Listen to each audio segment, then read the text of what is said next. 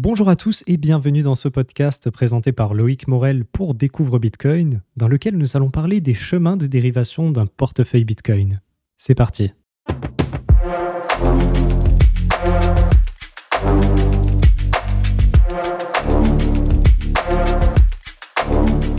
Comprendre les chemins de dérivation d'un portefeuille Bitcoin. Le portefeuille déterministe hiérarchique, HD, a été l'une des plus grandes innovations sur Bitcoin. D'abord proposé dans le BIP32 puis optimisé avec le BIP39, BIP43 et BIP44, il permet à l'utilisateur de Bitcoin de ne plus avoir à réaliser une nouvelle sauvegarde pour toute nouvelle paire de clés générée, mais bien une unique sauvegarde pour l'ensemble des clés de son portefeuille. Aujourd'hui, il représente un standard utilisé par l'extrême majorité des utilisateurs. Comme son nom l'indique, ce type de portefeuille se base sur une information unique afin de dériver tout un arbre descendant de clés. Cette information de base, c'est la graine, ou seed en anglais.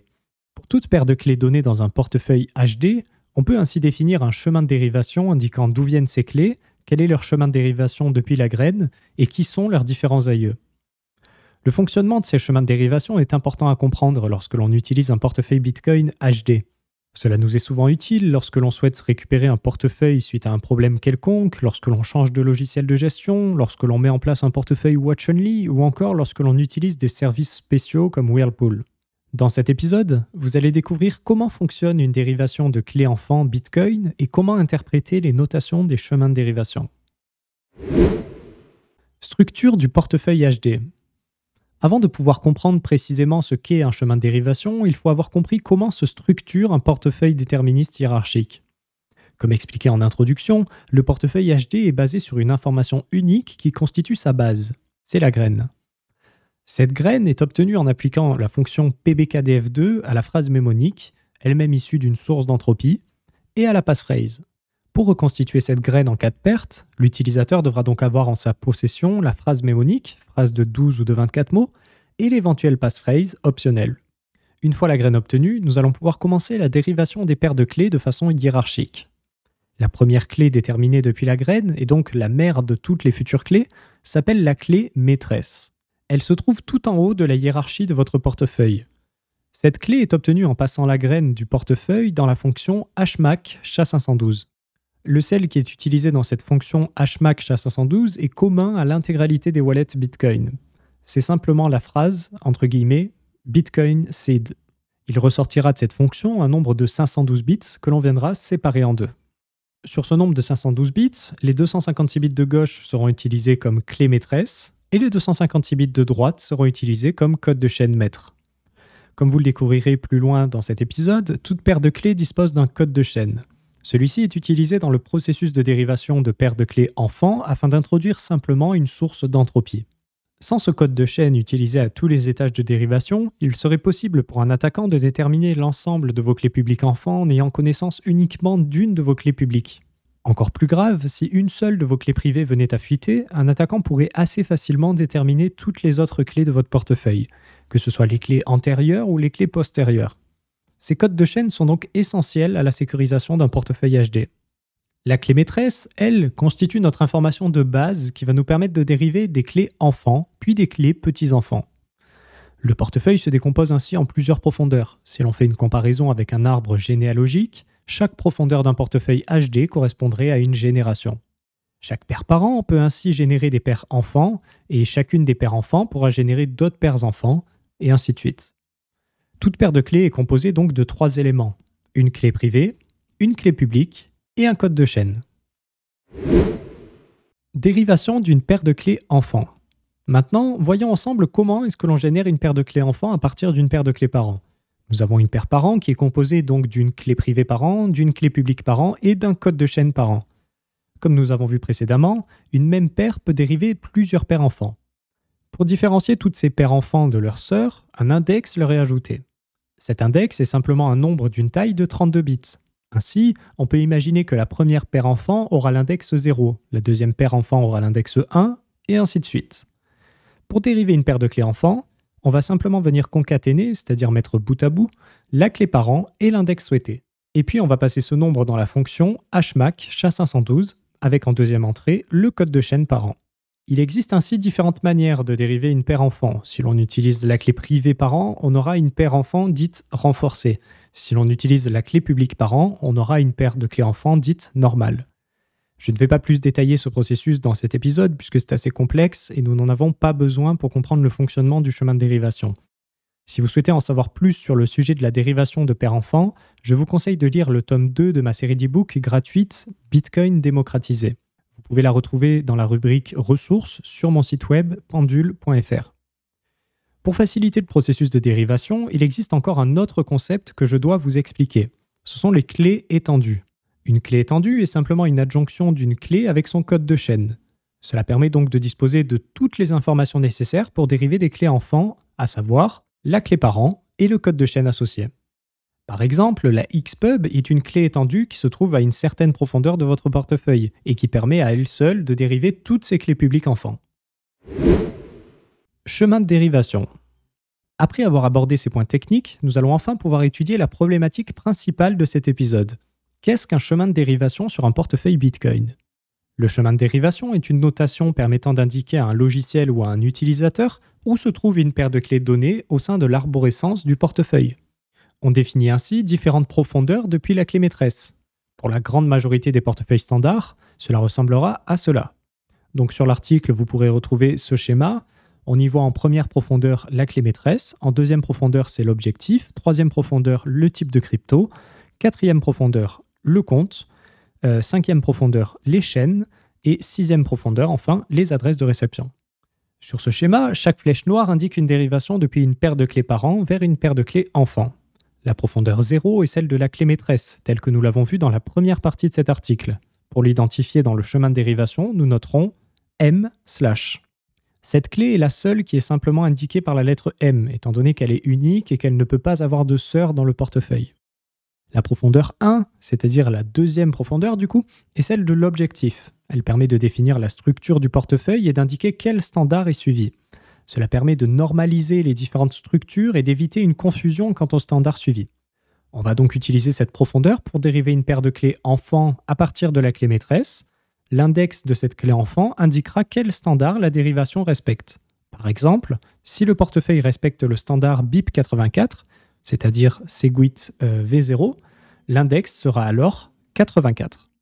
On va ainsi noter sur le chemin de dérivation, sur la notation, m slash 84 L'apostrophe que vous voyez à côté de l'index permet d'indiquer si la dérivation est renforcée ou normale. S'il y a une apostrophe ou un h à côté de l'index, alors la dérivation est renforcée.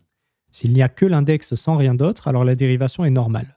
Ensuite, on continue. La profondeur 2 définit le type de crypto-monnaie.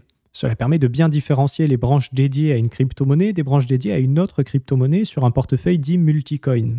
L'index dédié au Bitcoin est évidemment le 0, et nous réalisons encore ici une dérivation renforcée. Donc si l'on continue notre exemple, nous aurons donc sur notre chemin de dérivation m slash 84 apostrophe slash 0 apostrophe slash Ensuite, la profondeur 3 est celle des comptes. Cette profondeur nous permet de différencier et d'organiser facilement notre portefeuille en différents comptes. Ces comptes sont numérotés à partir de 0. En réalité, les clés étendues Xpub, XPRV, YPub, ZPub, telles que vous les connaissez, se trouvent à ce niveau de profondeur. Par exemple, mon premier compte sur mon portefeuille dispose d'une notation en profondeur 3, m slash 84 apostrophe slash 0 apostrophe slash 0 apostrophe slash. Cette dérivation est encore une fois renforcée. La profondeur 4 est celle de la chaîne. Chaque compte tel que défini en profondeur 3 disposera de deux chaînes en profondeur 4, une chaîne externe et une chaîne interne, également appelée change. La chaîne externe dérive des adresses destinées à être communiquées publiquement, c'est-à-dire les adresses que l'on nous propose lorsque l'on clique sur Recevoir dans notre logiciel de portefeuille. La chaîne interne dérive les adresses destinées à ne pas être échangées publiquement, c'est-à-dire principalement les adresses de change. Ainsi, la chaîne externe aura en profondeur 4 slash 0 slash et la chaîne interne aura en profondeur 4 slash 1 slash. Si l'on poursuit notre exemple de chemin de dérivation en désignant la chaîne externe de mon compte, cela donnera m slash 84 apostrophe slash 0 apostrophe slash 0 apostrophe slash 0 slash. Vous remarquerez qu'à partir de cette profondeur, on ne réalise plus une dérivation endurcie, mais bien une dérivation normale. Il n'y a plus l'apostrophe. C'est grâce à ce mécanisme que l'on est capable de dériver l'ensemble des clés publiques enfants à partir uniquement de leur Xpub.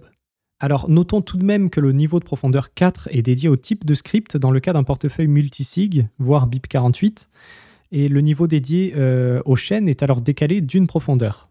La profondeur 5 est celle de l'index de l'adresse. Ce niveau indique simplement le numéro de l'adresse et de sa paire de clés afin de les différencier de leurs sœurs. Par exemple, la première adresse dispose de l'index slash 0 slash. La deuxième adresse dispose de l'index slash 1 slash, et etc. etc. Si l'on suit notre exemple, nous noterons le chemin de dérivation de ma première adresse, m slash 84 apostrophe slash 0 apostrophe slash 0 apostrophe slash 0 slash 0 slash. Maintenant que nous savons en détail ce que représente chaque profondeur, étudions la notation de ce chemin de dérivation. Pour noter un chemin de dérivation, chaque niveau de profondeur sera séparé d'une barre oblique, c'est le slash, et indiquera l'index utilisé. Pour rappel, la notation apostrophe signale que la paire de clés indiquée est endurcie. Par exemple, voici un chemin de dérivation d'une adresse Bitcoin.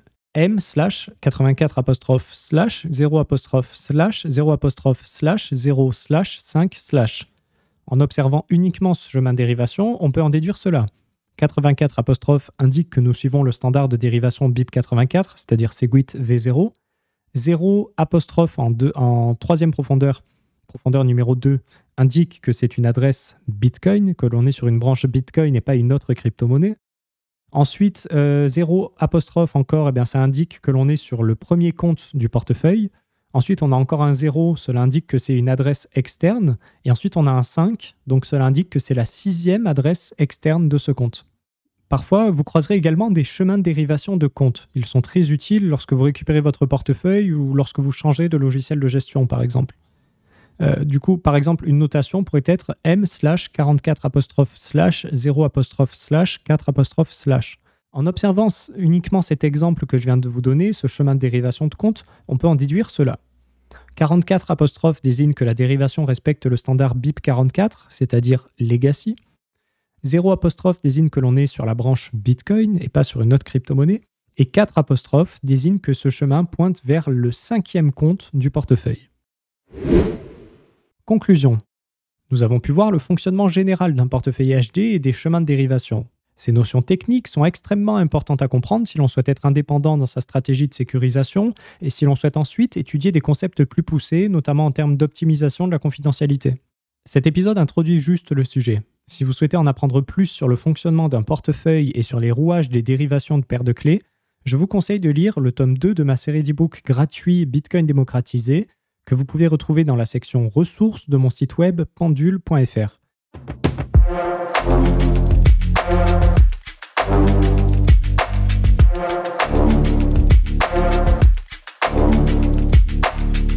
Merci beaucoup d'avoir écouté ce podcast. S'il vous a plu, n'hésitez pas à vous abonner et à nous laisser une note. Vous pouvez retrouver l'article original de cet épisode Comprendre les chemins de dérivation d'un portefeuille Bitcoin sur mon site pendule.fr dans la section blog. Merci beaucoup, à bientôt.